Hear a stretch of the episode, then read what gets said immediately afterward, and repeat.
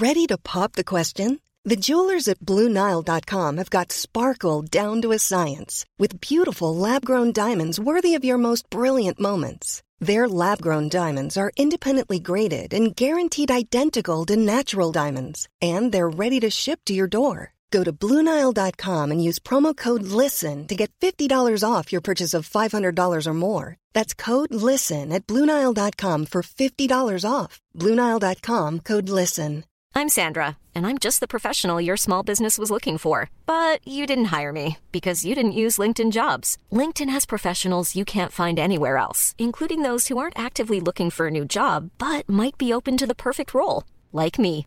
In a given month, over 70% of LinkedIn users don't visit other leading job sites. So if you're not looking on LinkedIn, you'll miss out on great candidates like Sandra. Start hiring professionals like a professional. Post your free job on linkedin.com/people slash people today. Everyone knows therapy is great for solving problems, but getting therapy has its own problems too, like finding the right therapist, fitting into their schedule, and of course, the cost.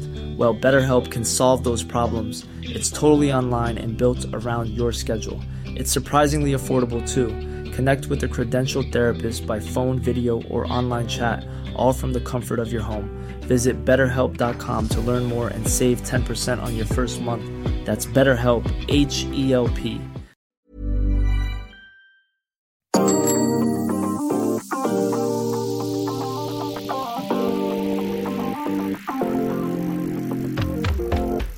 Bonjour à tous, bonjour à tous. Vous êtes dans le podcast Sadera, bien sûr, qui parle d'un homme seul au monde. Vous l'avez compris, on va parler de Tadej Pogacar, le Slovène vainqueur de l'Amstel, course que l'on va débriefer dans la première partie. On se posera cette question qui peut l'empêcher de faire le triplé sur les Ardennaises? Qui ou quoi d'ailleurs hein, Il peut y avoir un petit peu de tout.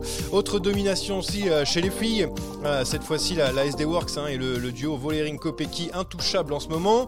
Lui regarde les courses à la télévision. C'est qui? Eh bien, c'est Julien Lafilippe, absent de, de ses batailles à cause d'une blessure au genou. Beaucoup de rumeurs autour de lui montent. Doit-il quitter la Soudal Quickstep en fin de saison C'est la question du sprint final.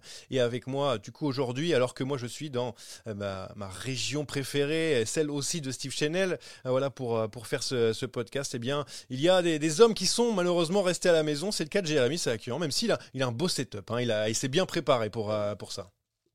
Et je l'ai bossé mon setup. Salut à tous. Je tiens juste à préciser que quand t'as dit lui regarde les courses à la télévision, je me suis demandé si t'allais pas parler d'Anthony Nicolas, mais ça fonctionne pas du tout parce que parce qu'il regarde même pas les courses. Donc euh, finalement ça pouvait pas marcher. D'où son absence aujourd'hui. Jérémy donc est avec nous, Euh, Rémi aussi est, est présent malgré euh, quelques, quelques petits soucis techniques, mais, mais tu es là.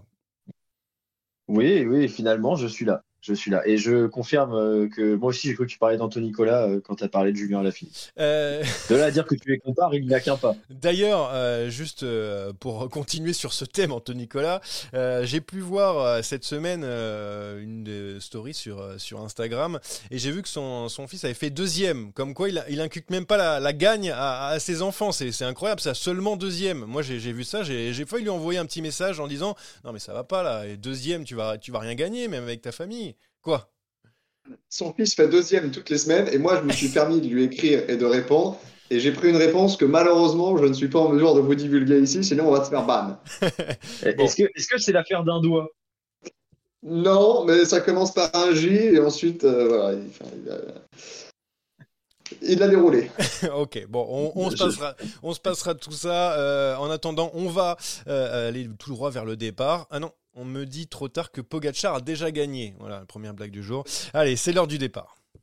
Allez mon petit, on en remet là, on en remet 11 victoires cette saison. Paris-Nice, le Tour des Flandres, l'Amstel Gold donc maintenant dans sa besace, hein, le palmarès qui, ressemble de plus en plus à celui d'un Eddy Merckx, hein, il n'y a, plus que lui.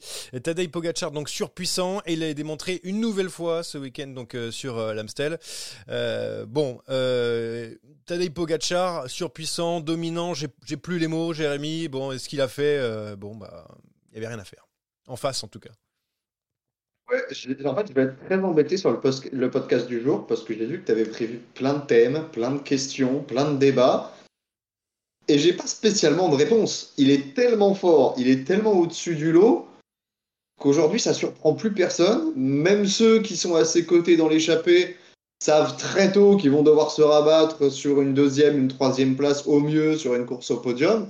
Et finalement, on a assisté à la course à laquelle on s'attendait à assister, comme très souvent depuis le début de saison sur les classiques.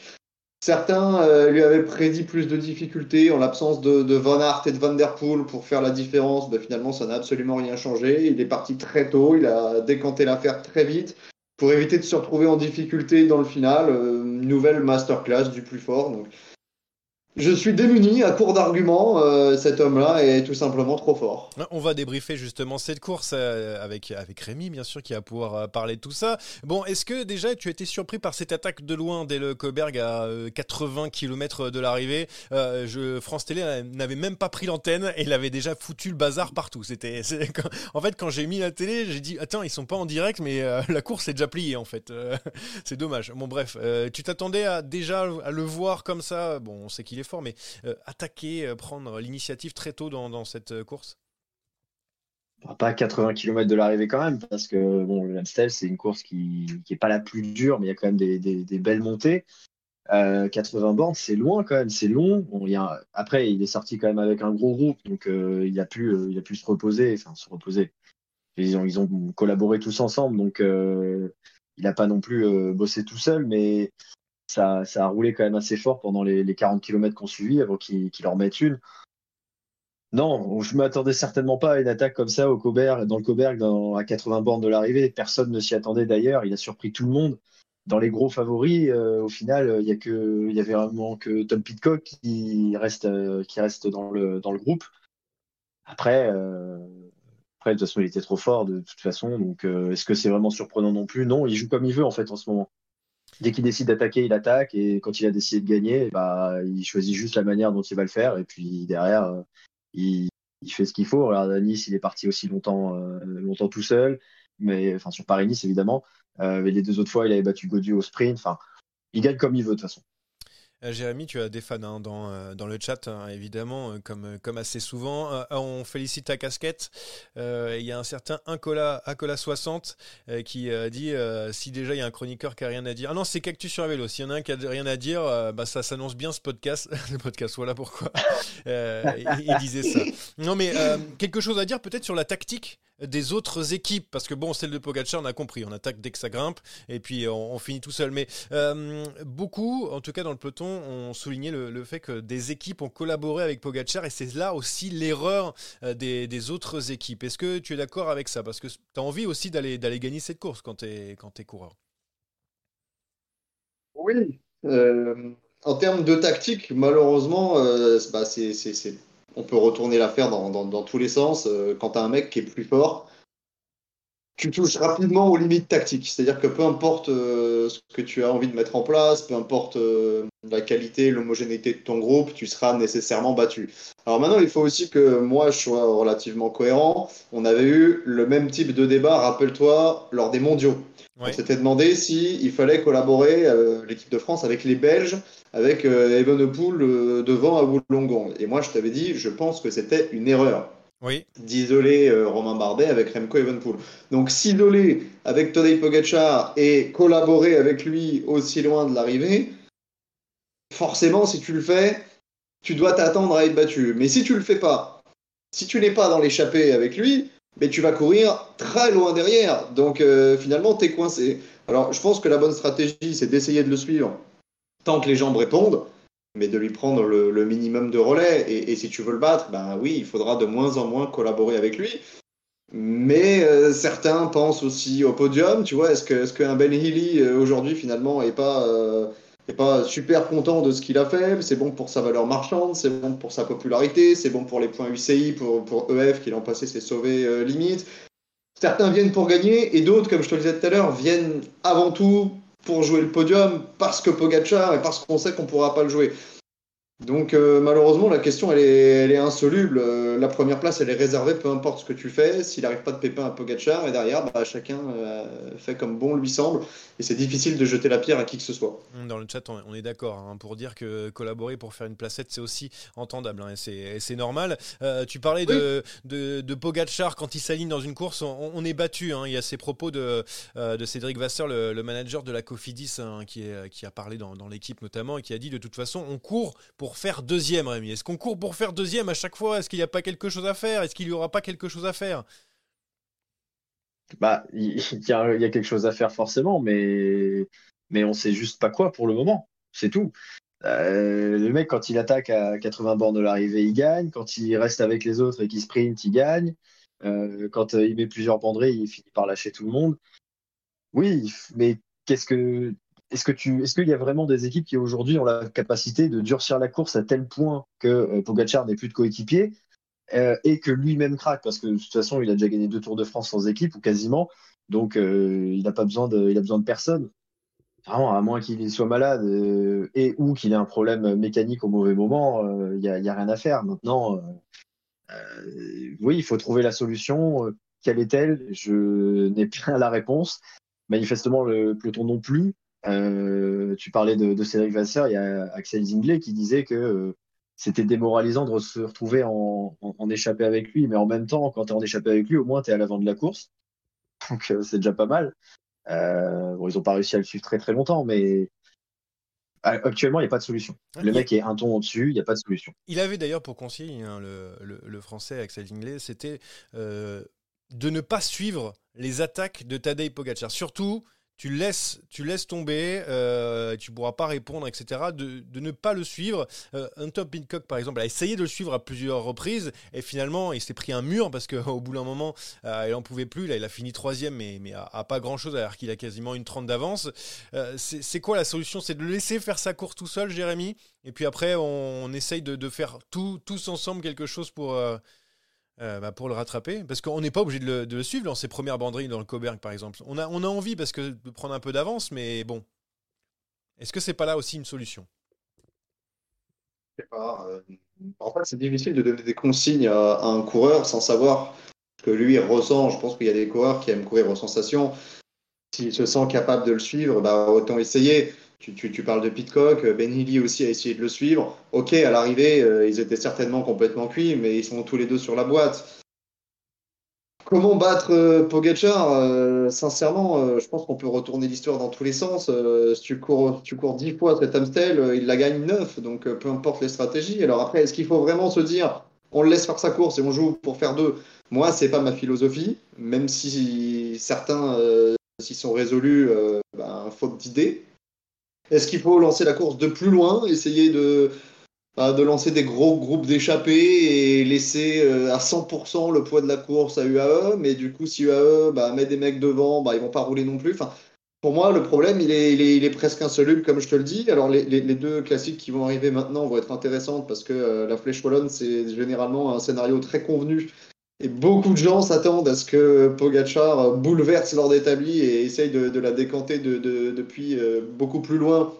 Et je pense que ça risque de faire plaisir à beaucoup de monde. Et pour euh, Liège, euh, bah, a priori, il y aura Remco. On ne sait pas encore ce qu'il vaut, mais c'est le tenant du titre. Il connaît ses routes. Il sera plus libéré parce qu'il n'aura pas la pression. ça, peut, ça peut permettre d'assister à un autre scénario, un autre type de course. Mais pour celle qui vient de se passer, il était imbattable. Donc euh, oui, oui, moi on, peut, on peut débattre hein, pendant une heure, pendant deux heures, pendant trois heures, mais moi j'ai pas la clé. Non, mais euh, de toute façon, euh, sur cette course, il n'y avait pas grand-chose tactiquement enfin, à dire. Euh, L'Amstel, c'est pas ma course préférée, on va pas se mentir. là, elle a été rendue assez, on va dire, assez lisse, même si, bon, voilà, il y a eu toujours Pogacar, Pitcock a suivi. La très belle surprise, Benelli. Surprise, j'ai envie de dire, révélation de cette saison, parce que c'est pas une surprise, étant donné qu'il avait fait des bons résultats dernièrement. Mais, mais voilà, belle, belle, belle révélation de, de Benelli. Moi, maintenant, c'est la poisse des Français, Rémi, la poisse des Français dans cette course. Hein. Maintenant, on va laisser tomber la, la tactique. On parle de ceux qui étaient derrière. alors, Romain Grégoire, malade, poum, allez, terminé. Euh, tombe, il arrive à revenir, il, fait, euh, il, est aux portes du top 10. Euh, bravo quand même, parce qu'il il fallait le faire. Godu, abandon. Dorian Godon, il gagne la flèche Brabanson, et eh ben, il chute, abandon aussi. Cosnefroy, piégé à cause de la chute. ça va sinon, au niveau de, du bleu-blanc-rouge, on, est, on était bien. Hein. Bah, il y a, y a, de la malchance. Je pense qu'aussi c'est la preuve qu'on n'est pas, on joue pas les premiers rôles, hein, parce que à part euh, Axel Zinglet, donc qui, qui suit l'attaque de Pogachar, il n'y a pas vraiment de Français qui s'est montré. Bon, certes, Madouas euh, réalise euh, finalement une superbe fin de course et termine 11e. As, sens que c'est Valentin Ferron aussi qui est dans le qui est dans le groupe avec eux. Ouais, tout à fait. mais on joue on joue pas les premiers rôles tout simplement, et c'est depuis le début de saison sur la plupart des courses. Il y en a quelques-unes évidemment. Je fais référence à Paris-Nice où David Gaudieu a été euh, a été dans le ton, mais sinon on n'est on est jamais présent. Donc oui, il y a de la malchance parce que euh, Romain Grégoire est malade, oui, il y a quelques chutes, etc. Mais quand tu pèses pas sur la course, tu subis les événements, tu subis les chutes, tu subis les, les, les, soucis mécaniques, etc. Et euh, tu es toujours en train de courir derrière. Et c'est là où tu t'exposes bah, justement à, à, chuter ou en tout cas à te faire piéger. Donc euh, oui, il y a de la malchance, bien sûr.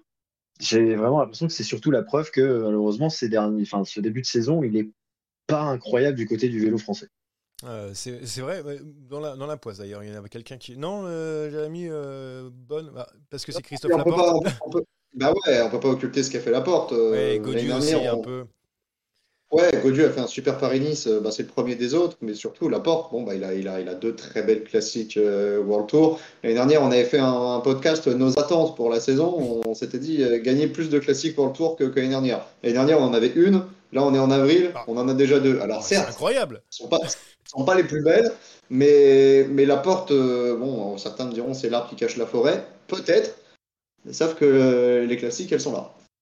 Bon, alors. Non, non, évidemment. Ce sont deux belles victoires. juste très rapidement. Deux belles victoires de, Christophe Laporte, ça c'est sûr. Mais qui est malheureusement aussi bien aidé par, euh, par son équipe. Après, c'est le vélo, hein, c'est un sport collectif autant qu'individuel, donc c'est normal aussi.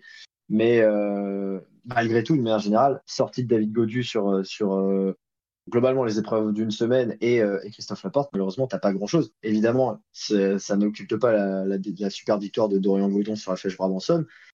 Malheureusement, c'est très malheureusement, je trouve que par rapport à l'année dernière, on est plus rarement à l'avant. Euh, on, a, on a deux belles victoires, certes, mais j'ai l'impression qu'on est plus rarement à l'avant que on pèse moins sur le peloton que la saison dernière il y a aussi euh, quelque chose euh, euh, qui, qui vient aussi dans tout ça, c'est à la Philippe, hein, évidemment, hein, qui, qui est lui pesé sur les courses par le, par le passé, là, qui est, qui est absent des, des Ardennaises à cause, à cause d'un problème au genou. on en parlera bien sûr plus tard. Alors, on a fait l'Amstel, on arrive bien sûr du côté de la Flèche Wallonne, où là, donc, on parlait de Pogacar, le triplé. Il a attendu, en tout cas, il devait pas le faire. Finalement, il va le faire. du coup, la, la flèche wallonne. alors, Maintenant, j'ai envie de dire, Jérémy, qu'est-ce qu'on va voir à la Flèche Wallonne? Est-ce qu'il est qu'il va tenter quelque chose avant? Lui ou, ou d'autres euh, qui ont tenté pour essayer de le lâcher avant la, dernière côte finale parce qu'on pense qu'il est intouchable? Qu'est-ce qui va se passer à Flèche Wallonne? Qu'est-ce qui te donne envie aussi de, regarder cette flèche?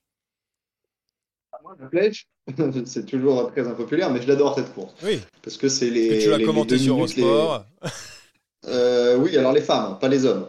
Mais euh, euh, c'est les deux minutes peut-être les, plus intenses de la saison. Alors après, il y a, bon, il a San Remo aussi, hein, la montée du Poggio, qui, est vraiment c'est un shoot d'adrénaline. Mais euh, moi, j'adore ce scénario de course de côte. Alors c'est vrai qu'il ne faut pas se brancher trop tôt, mais, mais j'aime bien ça. Maintenant, comme je te disais il y a quelques minutes, je suis pas certain que Pogacar prenne le risque de, de tout jouer sur le mur de 8. Alors, il sera évidemment super favori, même dans ces conditions-là. Mais l'an passé, on l'avait cité parmi les favoris. Et il, avait été en difficulté. Ouais, je crois qu'il était même en dehors du top 10, 11 ou 12. 12e, euh, Voilà. À quoi s'attendre? Sincèrement, avec lui, on peut s'attendre à tout. Parce que, euh, parce que s'il décide de, de, tout faire péter à 60 bornes de l'arrivée, il le fera. Quel est son intérêt? Je pense que trois jours avant Liège, c'est pas non plus d'éparpiller tout le monde euh, trop loin de l'arrivée, mais bon, il a des facultés de, de récupération extraordinaires aussi. J'ai quand même du mal à envisager euh, le scénario d'une attaque lointaine, mais je ne l'exclus pas. Et puis si on arrive au pied du mur, euh, bah, sans faire de jeu de mots, euh, ce sera quand même difficile de le battre, même s'il n'a pour l'instant pas réussi à s'y imposer. C'est le favori pour toi, euh, Tadej Pogacar, de cette Flèche Wallonne Parce qu'on le disait, euh, l'année dernière, il fait, il fait 12e. Sa meilleure place est 9e en 2020 de mémoire. Euh, voilà, il y a d'autres coureurs, même si là, j'ai du mal à trouver des noms juste comme ça. Ah mais tu dis favori pour moi. Tu dis favori pour moi, mais, mais, mais si tu trouves quelqu'un pour qui c'est pas le favori, présente-le moi et je serais très curieux d'entendre son nom. Bah, euh, eh ben, ouais, bah je sais pas. Rémi va peut-être pouvoir nous répondre. Je sais pas. T'as pensé à... Alors euh, c'est bon, Ricosta, c'est bon. On a compris. Il y, en a peut-être d'autres.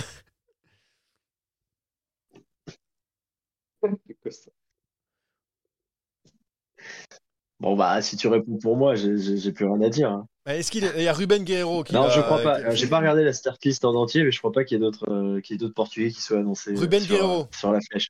Ruben Guerrero, tu, tu l'as, tu l'as peut-être. Ah Ouais, mais Ruben Guerrero, c'est nul. Donc, euh, bon. Bon, bah, je sais pas, moi, tu me demandes les Portugais, Ah je te bah, les donne. écoute. Ben Illy euh, sera peut-être là, voilà, je vous donne un petit peu. Mikel Landa est là, Euh, non, attention à non, non, Mikel- pas. Mikel Landa. Euh, on a aussi, euh, je sais pas, Jane Lay qui est là. Woods, Michael Woods est là. Je donne un petit peu. Euh, Nelson Poles, Warren Barguil, David Godu, euh, Tish Benoît, euh, Marc Hirschi, euh, qui l'a déjà remporté. Peut-être Henrik Mas. Henrik Mas, j'ai pas vu parce qu'il était tout euh, beau. Henrik Mas, ah oui, c'est vrai. Et Bon. tu le dis, il est là. Voilà, là. Henrik Mas, tout comme, euh, tout comme Mikel Landa, voilà.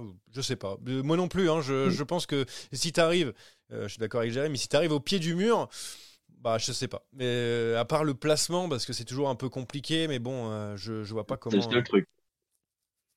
C'est le seul truc qui pourrait, euh, qui pourrait mal se passer pour, euh, pour Pogacar, c'est d'être mal placé, d'être enfermé et euh, d'être placé derrière un mec qui euh, n'arrivera pas, n'arriverait pas à, suivre euh, la cadence d'une attaque à 600, 700, 800 mètres de l'arrivée et, n'arriverait pas à boucher le trou. Mais très clairement, j'ai peu d'espoir pour le reste du, casting de cette flèche wallonne. Quand tu vois les, images du début de saison en Espagne, comment il a largué euh, Mas et Landa sur, sur les contreforts espagnols, je vois pas, je vois pas comment il pourrait, euh, il pourrait euh, faire quelque chose là cette année. Euh, je sais pas, est-ce que Valverde a décidé de revenir peut-être euh, Ah, en, en mode si- joker que s'ils mettent du- gravel. Que s'ils mettent du gravel sur la. Ah, je oui, pense oui. que s'ils en mettent un Ouais. petit peu, quelques petits cailloux, là, je pense qu'il y revient, mais sinon, ça m'étonnerait. Non, je, je- vraiment, je vois pas ce qui pourrait. vraiment une erreur, une erreur de, une erreur de placement, parce que euh, là aujourd'hui, même si le mur de 8 c'est très particulier, je vois personne pour euh, pour euh, être plus fort que Pogacar sur euh, sur ce dernier, sur sa dernière ascension. Et- Moi, je vois quelqu'un quand même pour le faire perdre. Euh, Ah, encore alors. de la Bahreïn. Ouais, c'est Philippe Massiayouk. C'est dit que si jamais il prend l'idée S'il décide de refaire le strike qu'il a fait, euh, c'était, euh, je sais même plus, c'était sur le, le, le- C'était sur les Flandres. Ouais, C'était sur sur le des Tour des Flandres. Ouais, s'il refait un strike, c'est vrai que euh, possibilité pour euh, Pogacar. Mais de toute façon, il y avait, tu sais, sur Twitter, il y avait des gens qui, euh, qui mettaient comment arrêter Pogacar. Il y avait plusieurs trucs et euh, il y avait souvent euh, le faire tomber. Donc euh, bon, bah, c'est vrai que c'est une solution, mais on va éviter d'a- d'aller jusque là parce que sinon c'est un autre sport. Euh, et pour Liège, euh, Jérémy, c'est plus ouvert? Parce que là, on passe de la flèche où il est, il est ultra favori, où les tactiques Ah, sont un peu moins ouvert. différentes et tout. Mais est-ce que Liège, c'est plus ouvert? Non, non, c'est pas plus ouvert. La seule différence, c'est qu'il y aura Remco. Alors Remco, certes, en préparation pour le Giro, mais Remco en tant que tenant du titre, et tu le connais, Remco, hein, avec le maillot arc-en-ciel euh, à la maison, euh, il va pas se laisser faire. Donc s'il vient, c'est qu'il pense pouvoir gagner.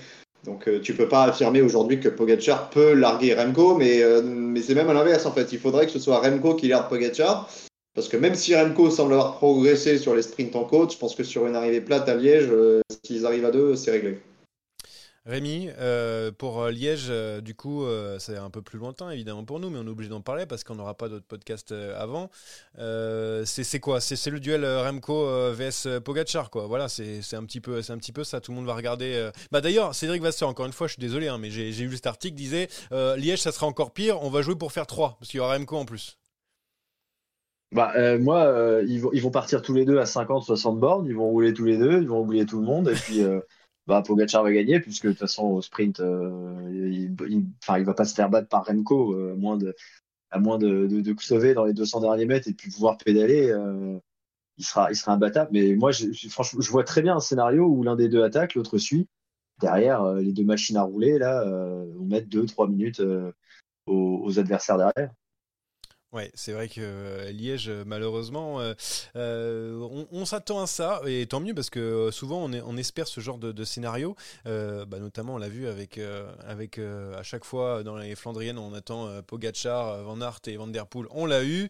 quand voilà, donc pourquoi pas sur sur Liège. Il y a aussi une petite question, la dernière sur sur ce sujet des, des Ardennaises et de, de Tadej Pogacar. Il y avait des sur Twitter, je crois que c'est Vélo Futé qui a dit est-ce que c'est pas un problème aussi de concurrence? Bon, certes, Pogacar est très fort, mais, mais ça manquait, je sais pas, d'un Alphilippe en pleine, enfin. En, prime, euh, d'un Valverde par exemple, ou, ou- ou ça donnait Dan Martin, je sais pas. Est-ce que, est que la concurrence est plus faible Euh, Et c'est ça aussi qui fait que Tadej Pogacar n'a pas beaucoup euh, de difficultés à remporter ses courses. Jérémy? si tu pars du principe qu'il n'y a plus Valverde qui a gagné la Flèche Wallonne 114 fois et, et à la Philippe. Il n'y a, plus Eddy Merckx aussi. est- Il n'y a plus Eddy Merckx. Il n'y a plus Eddy Merckx et vrai. Philippe est le maître des lieux parce qu'il a gagné trois fois. Oui, pour la Flèche, oui, mais plus globalement, si on englobe l'ensemble des classiques, moi je suis pas certain que le Alaphilippe, le Alaphilippe Prime de, de 2019 euh, soit capable de renverser euh, Pogacar. On avait un Van Der Poel qui affirmait être à 100% sur le Tour des Flandres, qui est sa course. Ça fait 4 ans qu'il fait soit un, soit deux, et il l'a quand même sorti de la roue. Euh, la concurrence, elle est ce qu'elle est. On a quand même de sacrés numéros. hein. Quand tu regardes un petit peu euh, qui s'aligne, tu as quand même des, sacrés noms. Ils sont simplement surpassés pour l'instant euh, par un mec qu'on peut à peine, à peine qualifier de, d'extraterrestre parce que parce qu'il est peut-être encore plus fort que ce qu'on imagine. Tu parlais des Merckx, alors c'est vrai qu'il y a 2-3 ans, je trouvais que c'était un peu galvaudé, qu'on allait un peu trop vite. Et là, on se rend compte qu'il peut gagner sur tous les terrains et que c'est le plus fort partout. Peut-être un jour, il gagnera Roubaix, peut-être un jour, il gagnera aussi San Remo et on commencera à vraiment se dire que c'est bah, le phénomène du 21e siècle. Mais la concurrence, euh, bah, c'est la même, euh, la même depuis 3-4 ans. Alors les courbes de forme oscillent, mais il gagnait déjà. hein. Il était déjà là dans le final de Liège-Bastogne-Liège en 2020 quand Alaphilippe fait son écart au sprint et s'il le fait pas, bah, il est pas loin de la victoire. Donc moi, ce- ce- cet argument, je le, je le reçois, mais, pas entièrement, parce que je pense qu'il y a quand même un sacré niveau. Ouais, hein. de toute façon, euh, maintenant il n'y a plus qu'Eddy Merckx. hein. Depuis qu'il a gagné l'Amstel, c'est le, le seul à avoir fait donc euh, Tour de France, Tour des Flandres et Amstel euh, dans, sa carrière. Il y a juste Eddy Merckx et, lui. Du coup, avant il y avait Louison Bobet qui avait fait Tour de France et Tour des Flandres. Bon, maintenant il n'y a plus que lui. Autant vous dire que dans son jardin, il n'y a plus beaucoup de monde. Rémi, tu voulais rajouter quelque chose par rapport à ça Peut-être la, concurrence et tutti quanti? Pas du tout, pas du tout. Je suis entièrement d'accord avec ce que vient de dire Jérémy. Euh, pour moi, c'est c'est pas un, problème de concurrence aujourd'hui. C'est euh, juste qu'il est euh, un ton au-dessus de, de tout le monde. Bon, Tadej Pogacar, c'est bon. Euh, on va le revoir donc sur la Flèche Wallonne. Donc, il a décidé de, venir, de faire le euh, toutes les Ardennaises, voilà, et de pourquoi pas faire le triplé. On va, se régaler à voir tout ça. On s'est régalé aussi à voir avant la course masculine, la course féminine, euh, qui était, j'ai pas envie de dire très intéressante parce que sur l'Amstel, c'est toujours un petit peu en bas du Coberg à la dernière. Euh, dernière montée et on se lance un petit peu là-dessus. Mais, bon, euh, en ce moment, en tout cas, euh, l'équipe qui montre le, plus de choses, et comme souvent, c'est la Easy Works. C'est donc la victoire de Demi Vollering sur, l'Amstel. Très belle victoire. Devant qui? Devant Lotte Kopecky, sa, coéquipière. Autre domination, du coup, celle-là, c'est celle d'équipe, Jérémy. Toi qui, qui étais au plus près de, cette course. Voilà. Euh, juste euh, en fait euh, SD Works alors c'est petite stat quand les deux quand Demi Vollering et Lotte Kopecky sont sur une course elles ont fait trois fois 1 et 2 enfin voilà donc c'est juste euh, impressionnant Elles sont injouables, hein. Ce sont déjà les plus fortes euh, physiquement, et si en plus elles, elles la jouent parfaitement tactiquement, comme ça a été le cas euh, ce dimanche, bah, il n'y a pas grand-chose à faire. Vollering euh, a attendu, tapis dans l'ombre, jusqu'au sommet du Coberg, et quand tout le monde était pendu, elle en a mis une. Et d'ailleurs, Kopecky avait qu'à contrôler, en fait, à partir du moment où Vollering a fait le trou, où ni Lippert, ni Nieviadoma euh, ne sont parvenus à recoller, bah, c'était gagné. Parce que soit on se mettait la peau, on se faisait la peau pour rentrer, on parvenait à rentrer, et puis euh, Lotte Kopecky alignait tout le monde, soit on jouait le podium. C'est ce qu'elles ont fait. Euh, chapeau quand même à Van Androy, qui a, qui a beaucoup travaillé et qui est encore très jeune, qui, qui découvre encore la route parce qu'elle elle a basculé que l'année dernière. Euh, maillot blanc du Tour l'an passé, le trophée Alfredo Binda en début de saison, là un podium sur l'Amstel. Euh, voilà, elle prend les miettes, mais la SD Works euh, est juste injouable. Mention spéciale quand même aussi à Lorena Vibos, qui avait pas grand chose à faire sur ce type de course, mais qui progresse à vitesse grand V sur des, classiques vallonnés et qui a fait un boulot absolument sensationnel. Si vous n'avez pas vu, je vous recommande son, son avant-dernière montée du Coberg. Elle est partie au sprint toute seule. Je pense qu'elle s'est fait un petit kiff et, euh, et on la reverra, à mon avis, euh, dans le futur sur ce genre de course. Ouais, elle s'est, essayée à ces classiques un petit peu, euh, un petit peu vallonnés.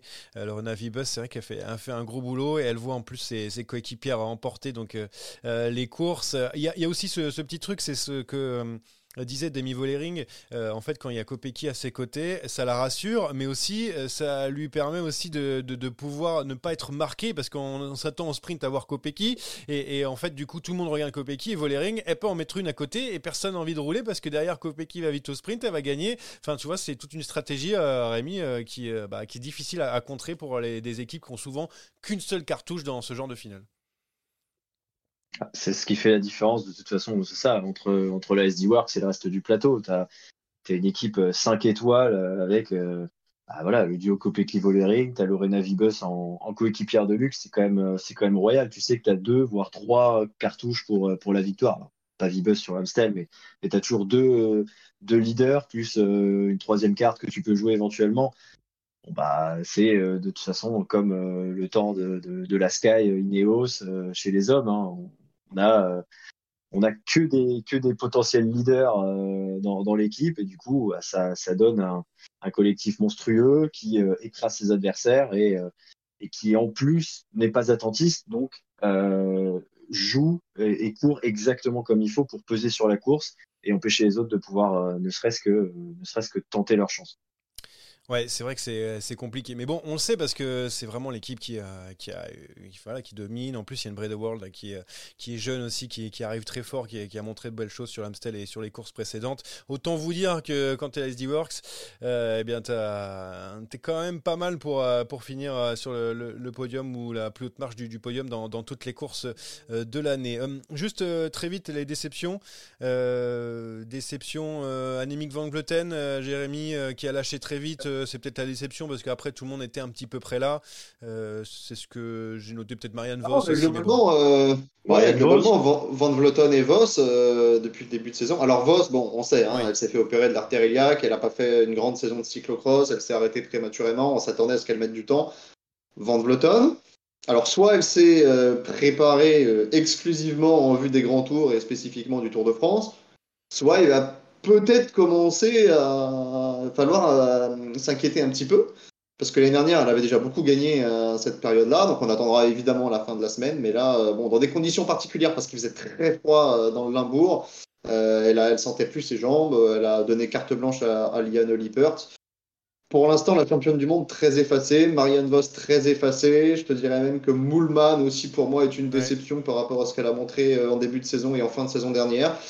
C'est la prise de, pouvoir des SD Works, de la jeunesse et euh, ouais, d'une génération, à mon avis, qu'on va, qu'on va voir encore quelques années. Hein, toutes les Lippert, les Persico qui a gagné la flèche Brabanson. Euh, voilà, c'est ces coureuses-là. Euh, Nievia Doma qui est toujours aussi dans le coup, toujours placée. Bon, toutes les favorites, mis à part Cavalli qui a quand même du mal à revenir, ont globalement répondu présent. Ouais, et puis je trouve que le niveau était assez, assez homogène. Bref, la SD gagne quand même, mais euh, c'est pas une domination euh, extrême. Voilà ce que j'ai envie de dire. C'est une domination aussi euh, tactique pour elle. on passe à on attaque, on attaque pas parce que j'ai beaucoup de choses à, j'ai noté beaucoup de choses dessus, les gars. C'est parti. Attaque de Pierre Roland encore ah, une fois. Personne ne réagit. Euh, donc j'ai pas mal de choses. Rémi, tu connais Jérémy aussi. Donc je vais donner euh, toutes les, les, petites infos que, que j'ai notées par ailleurs. Et donc vous allez attaquer sur euh, celles que vous voulez d'ailleurs. je commence avec Marc Madio qui demande un salary cap. Donc voilà, pour dans le cyclisme, c'est pas la première fois quand on parle, mais il l'a dit sur je sais plus quel média. voilà donc la première, la première petite phrase, Christophe Laporte qui euh, va prolonger chez Jumbo malgré plusieurs offres d'autres équipes. Est-ce que c'est normal? Kevin Vauclin, vainqueur en costaud dans le Jura, le troisième homme bientôt sur les courses par étapes. Euh, Pinot deux fois deuxième sur le Jura. Est-ce que c'est bon signe ou est-ce que c'est mauvais signe le fait qu'il euh, ne gagne pas? Le nouveau maillot de la Jumbo pour le Tour de France, la Galaxie, le noir et un petit peu moins jaune. Euh, voilà donc pour ce maillot. Et enfin, Tao Gegenhardt qui gagne sur le Tour des Alpes. Est-ce qu'il a des chances de gagner un deuxième Giro? Voilà, il y a beaucoup de choses. Hein. Alors, on veut attaquer sur quoi? En vrai, contrairement à la semaine dernière où ben, j'avais un peu choisi par défaut, euh, là, tout est susceptible de m'intéresser. Ah. Je, vais quand même, je vais quand même plus réagir sur, euh, sur Madio parce qu'on en a beaucoup parlé sur des podcasts précédents, ce fameux Sarah Lareka. la raison aussi, c'est que cette semaine, on a appris que UAE avait dans le viseur un certain Mathieu Van Der Poel. j'ai vu ça. Il y, a un, il y a un moment donné, c'est vrai que ce serait pas mal de répartir les talents. Ouais, ouais, je sais, mais bon, en fait, le problème dans le cyclisme, c'est que c'est difficile à mettre en place. Ce ne sont pas des. Euh, comme aux États-Unis, voilà, où ce sont des, des franchises qui restent. euh, qui restent. Là, c'est des sponsors qui bougent tout le temps et tout. Et ils ont pas, quand ils ont de l'argent, ils ont quand même envie de voir plein de coureurs euh, que, que de leur, imposer un salaire. Je sais pas. Euh, Rémi, euh, je sais pas ce que tu en penses. Je trouve que c'est difficile à mettre en place. Moi, j'adorerais parce que ça permettrait de- d'avoir des coureurs un peu partout, mais difficile à mettre en place. C'est logique, un salarié cap en soi, ce soit bien. C'est sur le papier, c'est très bien. Euh, comme tu dis, ça permet de, dispatcher les mecs un peu partout, même les filles hein, d'ailleurs, et euh, d'avoir une certaine, équité, un certain équilibre qui permettent d'avoir plus de spectacles. Maintenant, c'est très difficile à mettre en place dans nos, sports très européens, parce que malgré tout, le cyclisme, ça reste très européen, où tu as des montées, des descentes, et euh, où ce sont des sponsors véritablement qui, amènent de, l'argent et ils viennent pas pour, pour ne mettre que euh, une certaine somme bloquée un Ineos, un UAE, euh, t'es pas sûr qu'ils restent très longtemps si euh, tu les bloques dans, dans leur capacité d'investissement de, euh, de, sur les salaires des, des, des coureurs. Et de toute façon, j'ai même envie de te dire, si jamais tu le mets en place, tu as tellement de moyens de le contourner que de toute façon, ça va en devenir indécent. Les mecs, tu vas leur filer, euh, j'en sais rien, mais je dis une connerie, euh, 20 000 euros de salaire par mois, mais à côté de ça, tu vas leur filer une prime à la signature de 3 millions. et du coup, bah, au final, ça fera la même chose. Donc, je, c'est pas une mauvaise idée, hein, mais il y a tellement de manières de le contourner que malheureusement, ça changerait rien. Alors, on aimerait en tout cas de voir un petit peu des, des coureurs euh, partout. Mais par contre, Mathieu Van Der Poel chez UAE, hein, c'est non. Hein, je sais pas si euh, euh, s'ils nous entendent. Ah, mais bon. Euh, Rémi, tu voulais réagir sur quoi? Tu, tu attaques sur quoi là-dedans? Ah, j'ai beaucoup envie d'a- d'a- d'attaquer sur, euh, sur ce bon vieux Kevin Vauclin. Ah, Euh, parce qu'on on l'a tweeté. Alors, on l'a, on l'a tweeté. hein, donc, euh, du coup, on a dit que c'est le troisième homme. Alors, il y en avait qui étaient pas contents. D'autres, ils disent ouais, pourquoi pas et tout. Donc, quand je dis le troisième homme, c'est derrière Godu et Bardet. Hein. J'ai pas spécifié, mais là, je peux le, je peux le pé- spécifier. Euh, quand je parle des courses par étapes, je parle pas de grand, que grand tour, évidemment. Mais bon, voilà. Voilà, vas-y, enchaîne, enchaîne. Non, bah, c'est vraiment, c'est vraiment dans la lignée de son début de saison qui est, qui est très solide. Euh, je suis vraiment, on, en avait parlé, j'avais dit qu'il fallait attendre et tout. Alors, le Tour du Jura cycliste, c'est quand même, euh, c'est pas non plus euh, la, course du siècle et, sorti des, grands noms français ou d'équipes françaises, il n'y a pas, il a pas non plus une concurrence internationale, on va dire. C'est pas les mecs qui vont gagner le Tour de France, mais bah, il bat O'Connor, il bat Martin, il bat Pinot. Bon, il, il, il bat vraiment des, des bons mecs. Je crois qu'il fait encore top 10 sur le Tour du Doubs, donc il est, il est en forme. Il confirme euh, depuis le début de depuis le début de la saison. Puis surtout, là, il gagne une course d'un jour, ce qui est quand même différent du Tour des Alpes-Maritimes et du Var, où c'est quand même une course par étape. Et du coup, c'est un autre type de course. Il avait déjà fait deux à Vitré, donc euh, ça montre qu'il est qu'il est très bon sur des courses euh, vallonnées qui grimpent un peu, et aussi sur des courses par étapes. Donc, il est complet. Euh, J'aime vraiment beaucoup ce qu'il fait depuis le début de saison. J'ai hâte de voir la suite. Il a que 21 ans, donc euh, bah, une telle marge de progression que c'est hyper intéressant. Et moi aujourd'hui, tu dis troisième homme derrière Godu Bardet pour un grand tour. Ouais, je suis assez d'accord. Euh, J'ai même envie de voir par rapport à un Bardet qui, comme il le disait la dernière fois, était assez pessimiste. On l'était pas trop pour lui, mais lui, il paraissait assez pessimiste par rapport à son propre niveau. Donc, à un moment, si la tête va pas, pas sûr que, euh, pas sûr que ça suive derrière au niveau des gens. En tout cas, ils ont des grosses références, c'est pour ça que je disais ça. Après, je me, je me posais la question de savoir qui pourrait le- être le troisième homme. Enfin, euh, Thibaut Pinot, on a compris qu'il euh, il voulait acteur, mais plus sur les étapes mon- montagneuses, donc pour aller gagner plutôt des étapes. Euh, qui fait aussi des euh, parés peintres, je suis pas sûr. Euh, je, je réfléchis, je, je vois pas trop. Voilà. Euh, si jamais vous avez des Ah, mais la question, c'est pas, c'est pas que tu vois ou que tu vois pas, c'est pourquoi est-ce qu'il faudra un troisième homme? Aujourd'hui, tu as Godu qui est, qui est possiblement un candidat pour le podium du tour. Tu as Bardet qui est capable de jouer aux alentours du top 5. Est-ce qu'aujourd'hui, Vauclin est de cette trempe-là? Non, Non, laissons-le grandir, laissons-lui le temps. Moi, je vois pas pourquoi il faudrait à tout prix euh, un troisième, un quatrième. Moi, j'attends de voir. Je trouve que le tweet que vous avez fait, c'est une enflammade totale, mais ça, on en avait déjà parlé en début de saison, donc je vais pas insister là-dessus. Mais laissons ce, ce, ce, ce brave homme qui est encore très jeune grandir. Oui, il a gagné le Tour du Jura, super. Mais comme Rémi l'a dit, c'était en frontal avec l'Amstel et la, la concurrence, elle était plutôt aux Pays-Bas. Il n'y avait même pas le gratin français, puisque la plupart des Français étaient là-bas. Donc, euh, bon, pied sur le ballon, hein, je serais tenté de te dire, on temporise et, on verra dans un ou deux ans. Ah, nous, on adore faire ça, tu sais très bien. Oui, je sais, je sais. Mais, mais c'est pas le rendre service. Ah pas non. rendre service. Non, non, mais bon, euh, n'oublions pas que c'est un ami. hein. C'est un ami, évidemment, vu qu'il est passé dans, dans sa derrière. Bah, il, est, il est venu une fois, quoi. Oui, mais c'est un ami. Euh, euh, je- dernier truc, je voulais, je voulais te faire réagir sur euh, le nouveau maillot de la Jumbo parce que je sais que tu l'as vu et tu étais très content, Jérémy. Ouais. Alors je veux que tu le dises euh, au peuple, au peuple du cyclisme. Je le trouve très beau et je trouve très bien qu'on limite la proportion de jaune sur les maillots du Tour de France pour ne pas le confondre avec le maillot de leader. Voilà. Alors en tout cas, ils n'ont pas fait comme IF, tu vois, faire des, des maillots avec des canards dessus ou des trucs comme ça. Au moins, Ah, c'est un peu plus soft. C'est un peu plus soft, quoi. Donc, C'est plus faut- sobre, oui. Oui, oui, oui. C'est plus Juste quand même, la, la, la carte de France euh, centrée là, sur le torse, je suis moins sûr, mais globalement, les couleurs avec, euh, avec les, bon, les, les petits euh, hexagones en forme de ruche pour les abeilles de la Jumbo, euh, ça, ça passe, j'aime bien. Ah, bon, bah, si ça te plaît, Voilà. euh, c'est que ça va plaire à, à l'ensemble euh, du cyclisme, du peuple Ouais, du Quand cyclisme. on vestimentaire, est-ce que le fait que Saakian aime bien, est-ce que c'est bon signe vraiment J'avoue, Je pas- je j'ai suis pas pensé. Le mec, il a une écharpe aujourd'hui. Vous le voyez peut-être pas, hein, évidemment, vous qui nous écoutez en, en audio. Euh, il a une écharpe c'est parce qu'il il fait froid chez lui. Euh, ah, eh, mais du chauffage. Il bah, fait froid, il fait froid et il n'y a plus d'eau. Surtout, Ah il n'y a plus d'eau, Il n'y a a plus d'eau. Donc, euh, pas de patte pour euh, Jérémy aujourd'hui. Bon, Voilà. allez, on va parler de, quelque chose d'un peu moins, euh, j'ai envie de dire, sympathique, euh, jovial, puisqu'on va parler d'Ala Philippe, hein, qui est, qui est en, dans le doute, on va dire, en ce moment. C'est l'heure du sprint final. Oh le coup de tête Oh le coup de tête de Marco Oh le deuxième coup de tête de Rencho Oh que ça c'est pas bien Le sprint final donc avec euh, cette question. Julien Alaphilippe doit-il quitter Soudal Quickstep à la fin de la saison? Parce que les, rumeurs enflent ces derniers temps. Pourquoi? Bah Pour plusieurs choses. Déjà les, critiques incessantes de Lefebvre hein, sur son gros salaire. Il a redit euh, en grand plateau sur RMC Sport il y a très peu de temps. Euh, des envies aussi d'autres équipes de le récupérer, ça aussi. La menace Evenepoel évidemment qui est là depuis un petit moment et qui le menace sur son terrain de jeu, bah, qu'il a déjà bien menacé d'ailleurs, même passé devant. Et puis euh, le, le français est en difficulté hein, l'année dernière, déjà des problèmes de chute, de la poisse, encore une fois la blessé au genou à cause d'une chute sur le Tour des Flandres.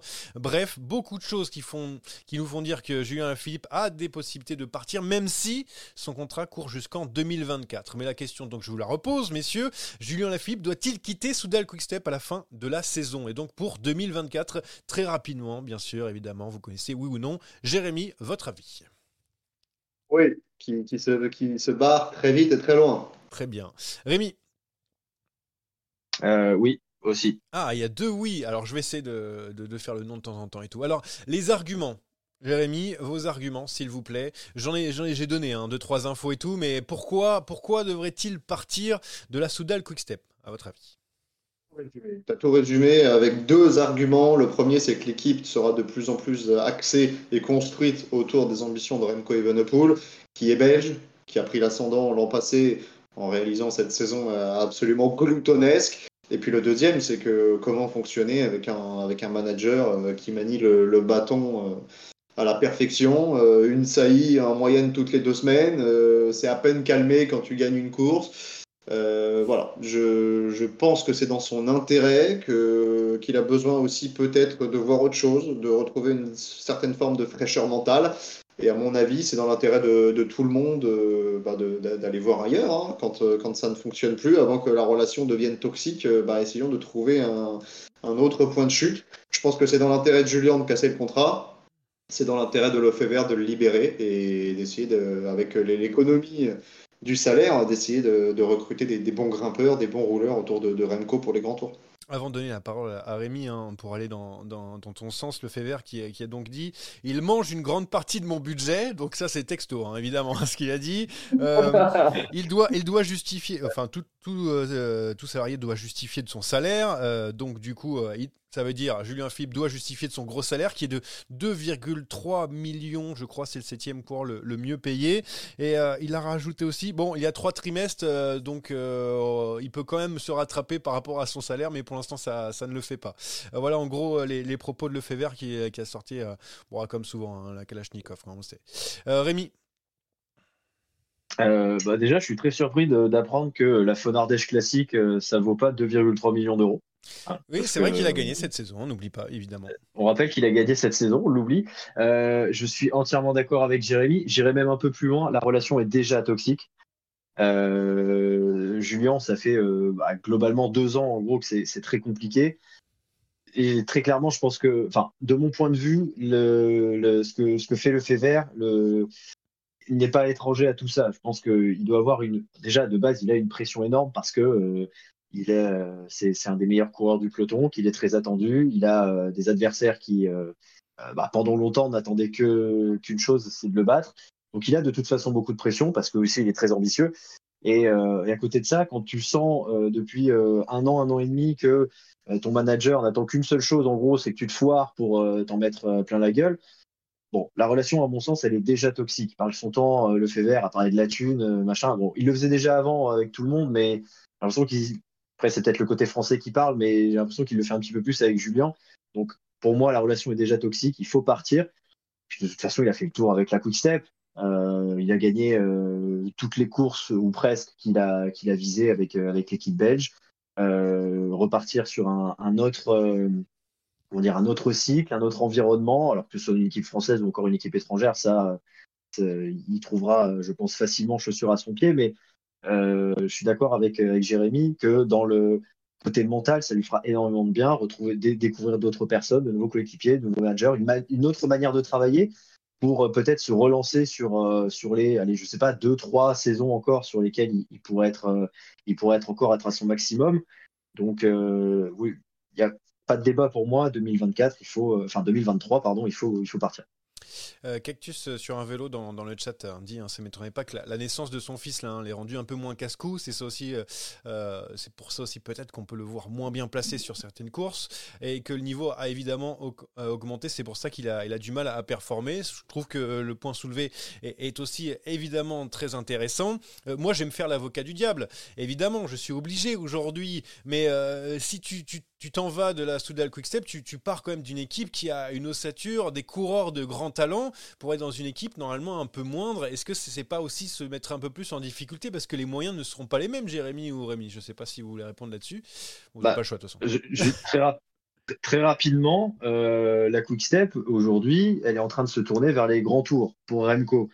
Euh, Julien, bon, il y a eu 2019, certes, mais jusqu'à preuve du contraire, Julien n'est pas un coureur de, de, de trois semaines ça reste un coureur de classique ou de course d'une semaine grand maximum.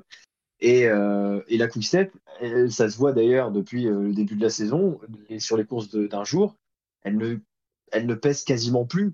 Donc, vraiment, pour le coup, au niveau de, de l'effectif, euh, alors évidemment, hein, il y a des coureurs de talent dans cette, dans cette formation Soudal Quickstep, mais pas forcément qui pourrait aider Julien à aller chercher d'autres grandes victoires un rôle à la Michel Kotowski, par exemple, dans Soudal Quickstep, hein, autour, euh, autour de, de Remco Evenepoel. Non, on signe pas. Oh non, Jérémy, pas du tout.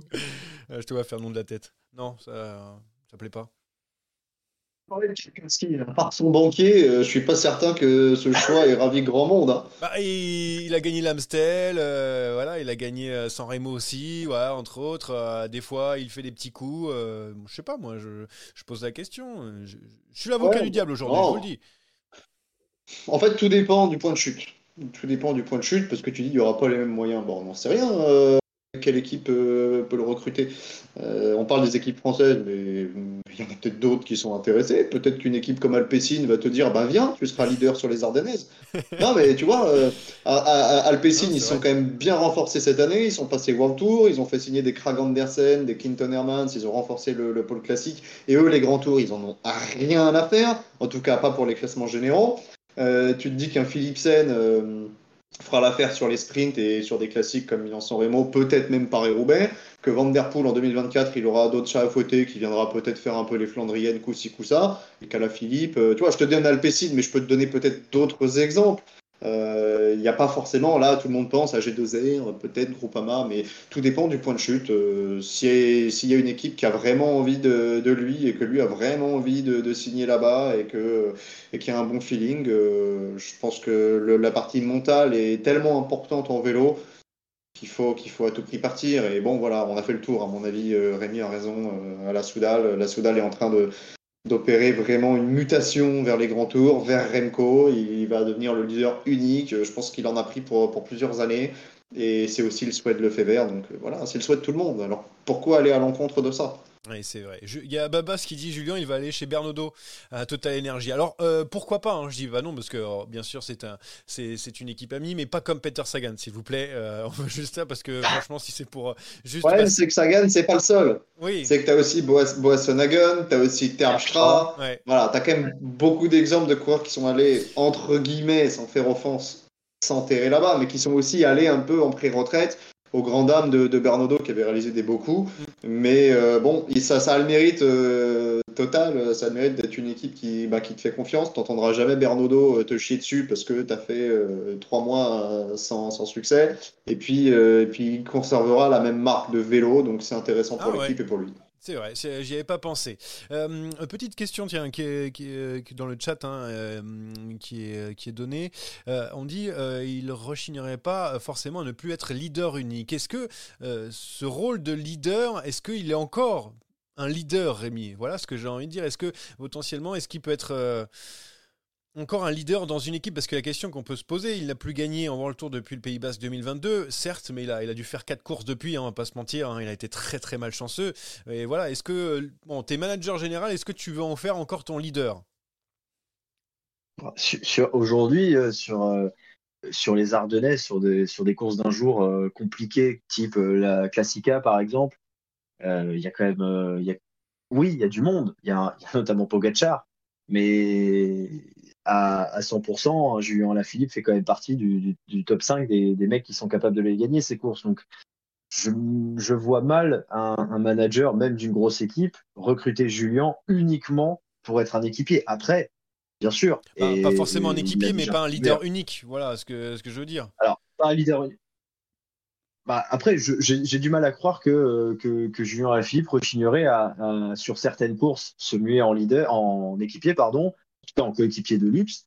Euh, mais euh, il, serait, leader sur certaines courses. Je, ça m'étonnerait pas. Euh, c'est un, rôle qu'il a déjà joué un petit peu par le passé. Alors oui, pas souvent parce que ça, a longtemps été la, pièce maîtresse de la Quick Step. Mais c'est pas une mauvaise idée non plus. Bah, après, il commence de toute façon à prendre de l'âge. Hein. Il a bientôt 31 ans. Il n'est pas fini, il n'est pas cramé loin de là, mais il, faut, aussi préparer l'avenir quand, tu recrutes un coureur. Et, euh, mais, je le vois quand même aller dans une équipe où il serait leader sur ses courses de prédilection. Euh, je vois que sors un vélo qui parle d'un Ineos, d'Ineos, c'est d'être euh, co-leader avec Pitcock. Je vois quand même plus un Julien être leader sur cette de course et plutôt euh, équipier sur d'autres que euh, être co-leader avec un Pitcock ou avec n'importe quel autre coureur d'une autre équipe. Ça va, Jérémy Sinon, euh, franchement, je suis désolé, Rémi, hein, je, t'écoutais, hein, mais j'ai failli partir en fou rire. Tu l'as vu ou pas Cette caméra qui a roulé pendant, pendant 2-3 minutes, là, eh, j'ai failli partir, je t'avoue. C'était incroyable, c'était incroyable. Tu veux réagir là-dessus, Jérémy, maintenant que t'as repris, as repris en main ton téléphone qui voulait se barrer? Non, non c'est pas ça, c'est que j'ai. J'ai reçu des messages et ça a tourné l'écran. Après, je l'ai reposé. Mon setup, s'est cassé la gueule. Euh, donc j'ai écouté à moitié, mais je suis 100% d'accord. Allez, mettons-nous, mettons-nous à rêver. Vous êtes manager, vous avez un budget, peu importe lequel, on s'en fiche. Le budget pour prendre à la Philippe. Euh, vous êtes manager de quelle équipe hein? C'est-à-dire, euh, vous avez envie de le voir dans quelle équipe? J'aime beaucoup la Bora. Possibilité. La Bora, alors la Bora, je ne m'attendais pas du tout. Pourquoi euh, Ouais, c'est la Bora, ok. Il y a Igita qui peut marcher un peu sur ses plates-bandes et tout. Euh, oui, ok. Aujourd'hui, aujourd'hui à la Bora, je vois personne. Je vois personne. Euh, déjà, c'est une équipe que j'aime bien, mais ça, ça n'a rien à voir. Mais il y a, y, a, des coureurs qui peuvent parfaitement l'aider sur les courses type Flèche Wallonne, Liège-Bastogne-Liège, Classica, etc. Et mais il n'y a personne qui, en tout cas à mon sens aujourd'hui, euh, peut prétendre euh, être leader devant Julien Lafilippe sur ces courses-là. Ok. Il y a Vlasov, troisième de la flèche l'an dernier. C'est vrai que j'avais complètement oublié qu'Alexander Vlasov avait fait troisième l'an dernier. Merci de, le rappeler sur le chat. Heureusement qu'il y a des gens très très vigilants. Euh, allez, Jérémy, arrête de me regarder comme ça. tu veux être, tu veux qu'il aille dans. Bon, t'as dit Alpecin. Tu changes. C'est ton choix de numéro 1 Non. Bon, Alpecin. Ce sera donc le mot de la fin. Alpecin, donc, euh, pour euh, Julien Lafilippe. Pourquoi pas l'année prochaine avec son, son poteau euh, Mathieu Van Der Poel. Voilà donc pour euh, ce débat sur Julien Alaphilippe. Doit-il quitter la Soudal Quick Step? Il y aura un autre débat un peu plus zoule juste après, puisque bah, c'est l'heure du quiz, Jérémy, et il était très très salé, en tout cas annoncé, hein, très salé, évidemment. C'est parti pour le quiz. Ce quiz est une dictature orchestrée par moi-même. Oh, j'ai pas compris la question, c'est. Alors, euh, si tu arrives à rester bien droit, bien correctement, que nous proposes-tu aujourd'hui, Jérémy, pour le quiz? Deux remarques. Tu l'as totalement survendu parce que je t'ai dit qu'il était pas si difficile que ça. Si, non, il a pas dit ça au départ, Rémi, non? Ah, tu veux Ah, pas Rémi, me- il était... Non, Euh, Rémi, il était pas là. Rémi, il était pas là, avec son casque. moi j'étais, j'avais pas de son, vous m'entendiez pas, donc euh, très clairement, on pouvait avoir Et- n'importe quoi. euh. Et deuxième remarque, on, on vous deviez pas être trois pour ce quiz? Ah oui, alors j'ai oublié de sonner Théo. Euh, ça t'arrange qu'on soit trois ou pas?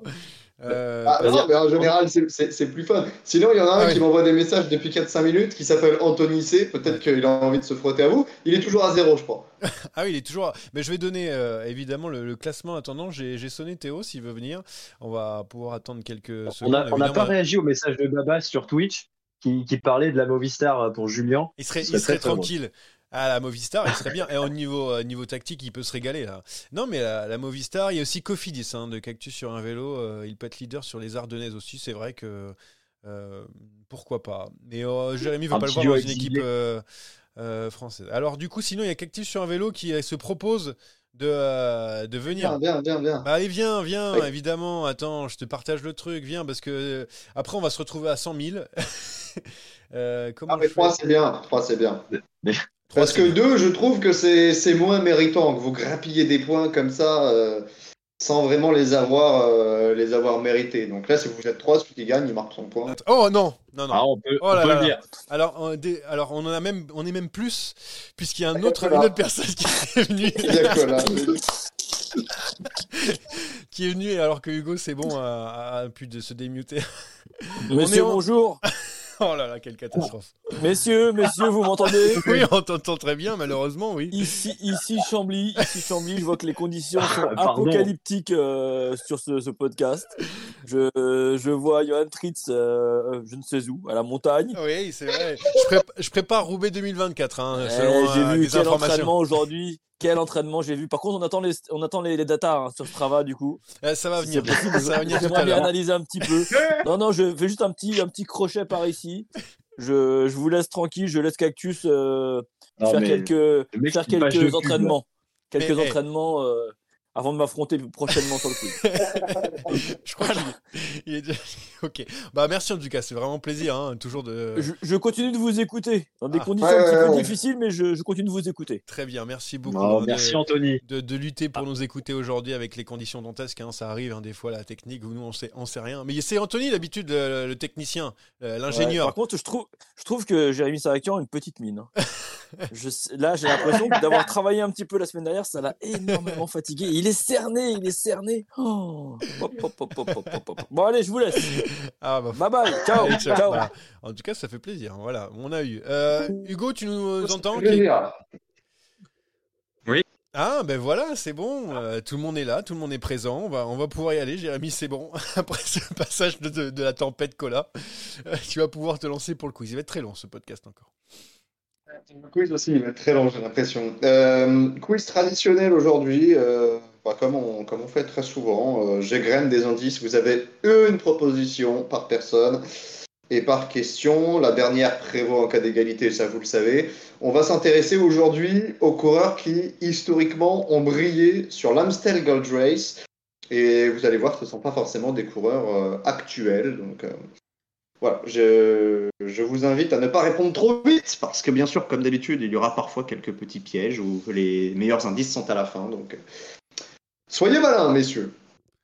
Allez, tout le monde est prêt On va pouvoir commencer. Sachant, sachant que Jérémy, Ouais. avant de commencer, il y a une, euh, une première place en jeu aujourd'hui, puisque Rémi a 4 points, donc, euh, donc 4 victoires, et que euh, les internautes, souvent représentés par Cactus sur un vélo par Hugo, euh, est à 3. Donc euh, voilà, il y, a quand même, euh, il y a quand même de l'enjeu. Allez, c'est parti. On cherche un champion du monde, vainqueur de la Vuelta et vainqueur d'étape sur les trois grands tours. Je compte également quatre titres de champion de France à mon palmarès. Si je figure dans ce quiz, c'est parce que je suis le premier vainqueur de l'histoire de l'Amstel Gold Race en 1966. Né en France en 1932, décédé à Lille en 2007, j'épouse la nationalité polonaise jusqu'à mes 16 ans, comme mon père venu de Pologne. Stablinski Valkoviak. Stablinski. Stablinski. trop bête. euh, Stablinski. Joli. Oui. T'as dit quoi, Yoann, toi? Valkoviak. Mais bon, Ah. euh, il a- je pense pas que. Je me suis dit un nom polonais, ça, ça pouvait passer. On est d'accord que c'est Hugo hein, qui a pris le point. Ah oui, oui, bah oui. euh, t'as Oui, oui. Je, je ne- je ne distingue pas forcément les, les voix. Très bien. Deuxième question, puisqu'on parle de, de Pologne, euh, moi aussi, je viens de Pologne et j'ai gagné l'Amstel Gold Race. Kwiatkowski. Je l'ai. Non, mauvaise réponse, tu ne peux plus jouer. J'ai gagné l'Amstel Gold Race trois ans après avoir remporté les championnats nationaux en ligne et de chrono. Né à Limanova en 1994, je suis toujours en activité, troisième du dernier Tour de France. J'ai manqué le podium sur l'Amstel hier en prenant la quatrième place juste devant ma coéquipière chez Canyon, Soraya Paladine. Qui suit Nevia Doma Nievia Doma, le point. T'es vraiment un fourbe. T'es vraiment un fourbe. J'avais prévenu, hein, Ah, j'ai ah prévenu. ouais. Ah je pense oui. que tu peux recaler l'extrait, j'ai prévenu il y a Oui. trois minutes. Oui, oui, je sais, je sais, mais là, là, c'est, je sais, j'ai voulu y aller, euh, évidemment, Cassia. Évidemment que Kwiatkowski, je l'aurais pas donné gratos comme ça. C'est vraiment mal me connaître. Troisième question. L'homme que nous recherchons n'a jamais remporté l'Amstel Gold Race, mais il est monté sur le podium au 21e siècle. Sa meilleure performance, c'est une troisième place. L'année suivante, il confirmera avec un nouveau top 10. Vainqueur d'un monument, il n'est plus en activité aujourd'hui.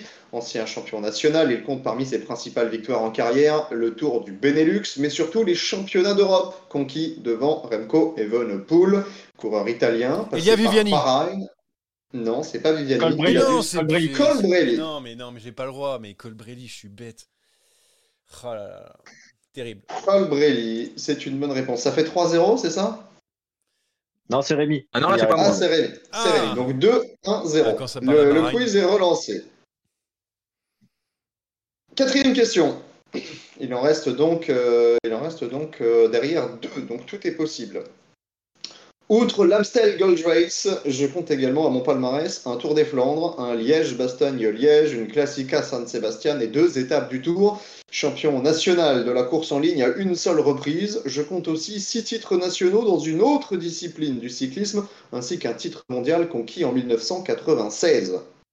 Ma carrière prend fin en 2000 sous les couleurs de la Rabobank, mais je suis toujours sous les feux des projecteurs dans le monde du cyclisme en 2023, même si, même si, pardon, les plus jeunes connaissent davantage mon nom que mon prénom.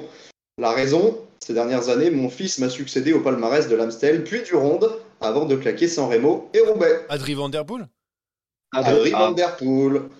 Bonne réponse de parti, Johan j'étais parti sur un d'équerre avant que tu dises euh, il m'a succédé parce que là j'étais j'étais pas bien. Ah, moi aussi, moi Ouais. aussi. 2-1-1. On cherche un double champion du monde, vainqueur du Giro, du Ronde, de Milan-San Remo, de 15 étapes au total sur les trois grands tours. Il compte également à son palmarès une Classica et un classement général de la Coupe du Monde. Troisième du Tour de France en 1992. Il prend la deuxième place de l'Amstel l'année suivante, battu au sprint Capucci par Rolf Jerman. Ce n'est pas Capucci, tu ne peux plus jouer.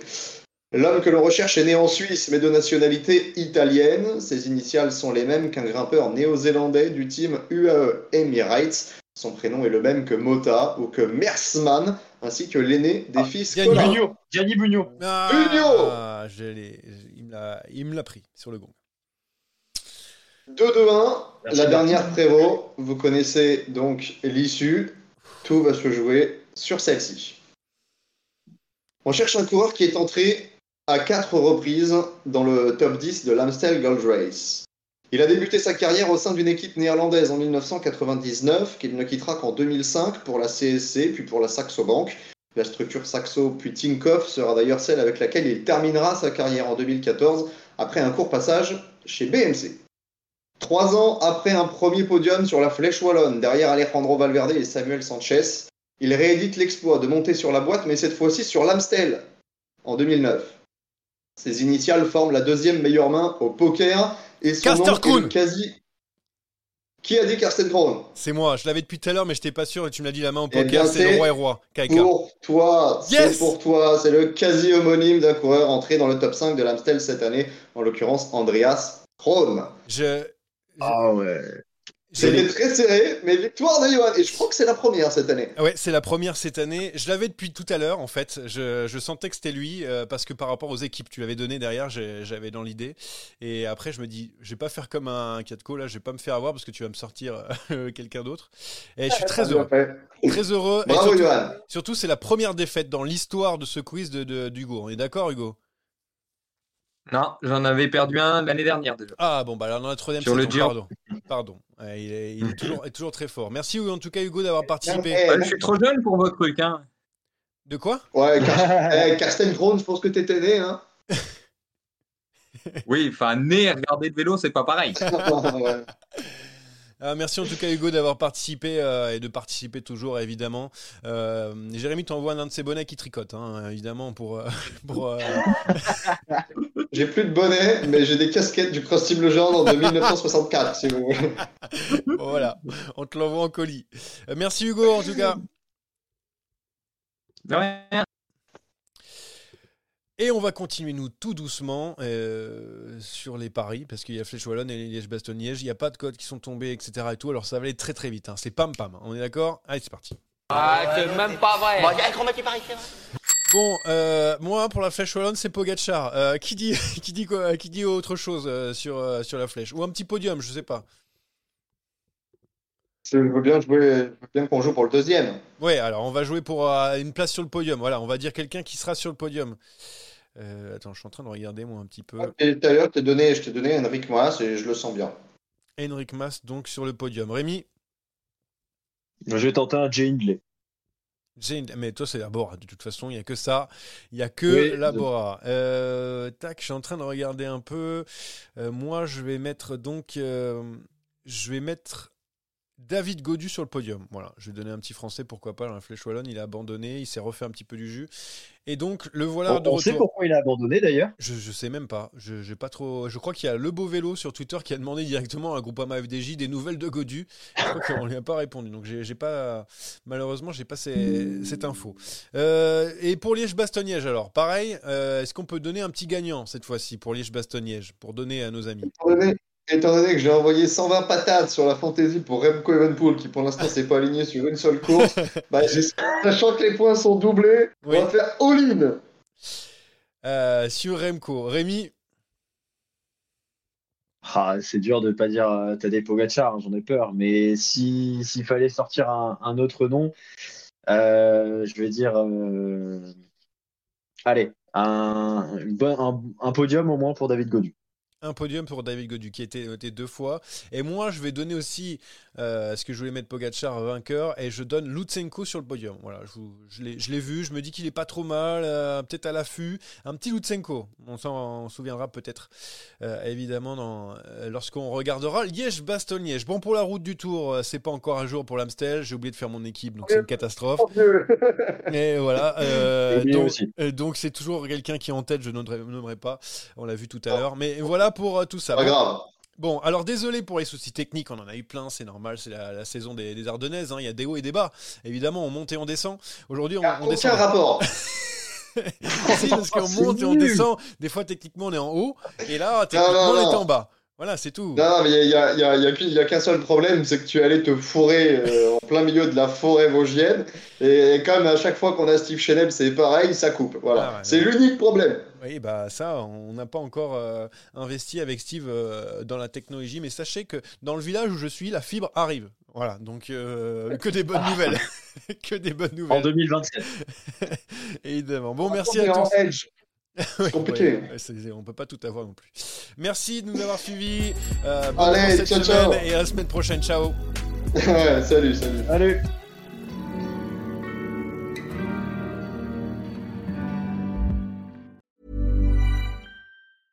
Mom deserves the best, and there's no better place to shop for Mother's Day than Whole Foods Market. They're your destination for unbeatable savings, from premium gifts to show-stopping flowers and irresistible desserts. Start by saving 33% with Prime on all body care and candles. Then get a 15-stem bunch of tulips for just $9.99 each with Prime. Round out Mom's menu with festive rosé, irresistible berry chantilly cake, and more special treats. Come celebrate Mother's Day at Whole Foods Market.